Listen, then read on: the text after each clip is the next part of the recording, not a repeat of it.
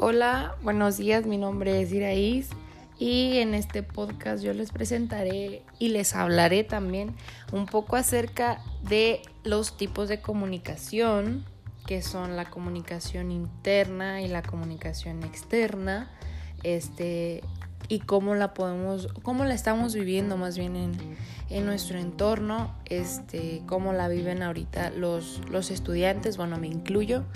Este, y pues bueno, también daré mi punto de vista de lo que estamos viviendo en la actualidad y cómo lo podemos sobrellevar.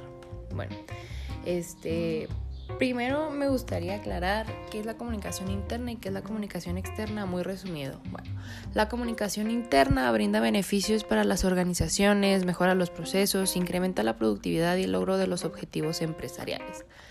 Eh, esta también contribuye al bienestar de las personas que trabajan en el lugar.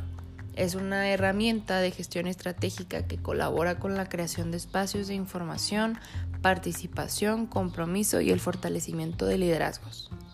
Y pasando a la otra comunicación, que es la comunicación externa, esta, se, esta promueve acciones que potencian la, visibilidad, el alcance y las oportunidades de contacto que se traducen más en, y, en más y mejores negocios.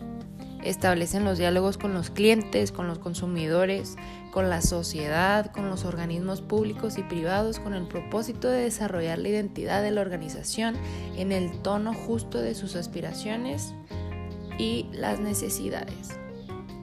Y bueno, ya que hablé un poquito acerca de, las, de los tipos de comunicación, de, bueno, de los de comunicación externa e interna, cómo es la comunicación en la escuela, este, ahorita que nos, que nos estamos este, eh, topando con una de las pandemias este, que se llama del COVID-19. Bueno, este, la comunicación en la escuela. Yo digo que ahorita todos estamos buscando una manera de poderlo hacer de buena manera. Y pues bueno, o sea, la comunicación pretende llegar a, de manera o sea, eficaz tanto a los profesores como a los alumnos, como a personas externas este, que se pueden relacionar pues con, con el mismo, o sea, con la escuela. Aquí tenemos tres, el interno, el externo y los canales. Bueno, el interno se podría decir que son los profesores, que son los directivos, que, que es este el prefecto, todos aquellos que nos pueden dar indicaciones. Y aquí es donde estamos nosotros, que es el externo, que somos los alumnos, es la familia y la administración pública local. Y pasando a la siguiente, que son los canales, este pues son los, son los tipos de canales eh, de comunicación. Y yo esos canales los puedo dividir, eh, dividir en dos, que son los canales de comunicación internos, que es con lo que se pretende transmitir información a los miembros del centro educativo, y los canales de comunicación externo, que sirven para la transmisión de información a los agentes externos a la empresa. Un ejemplo en los que nosotros estamos trabajando ahorita es mediante WebEx y Google Classroom. Entonces, pues, este, esa sería como, como, como mi, mi, forma de vista de cómo nos estamos comunicando ahora como, como estudiantes y como seres humanos.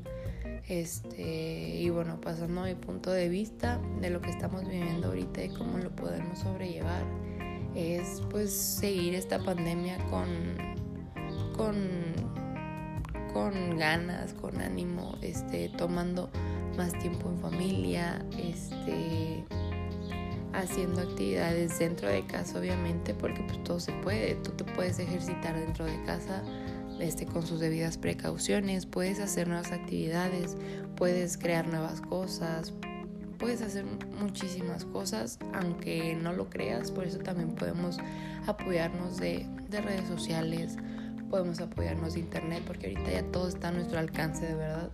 Entonces, pues esa es, esa es mi pequeña opinión acerca de, de cómo podemos hacerle frente a, a esta pandemia, siempre, siempre, siempre con mucho ánimo, cuidando nuestra alimentación, porque ahorita es muy fácil de como no estamos haciendo nada, poder tener esa ansiedad, pero este es solo pasajera.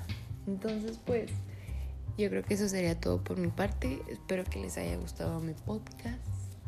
Y pues nada, muchas gracias.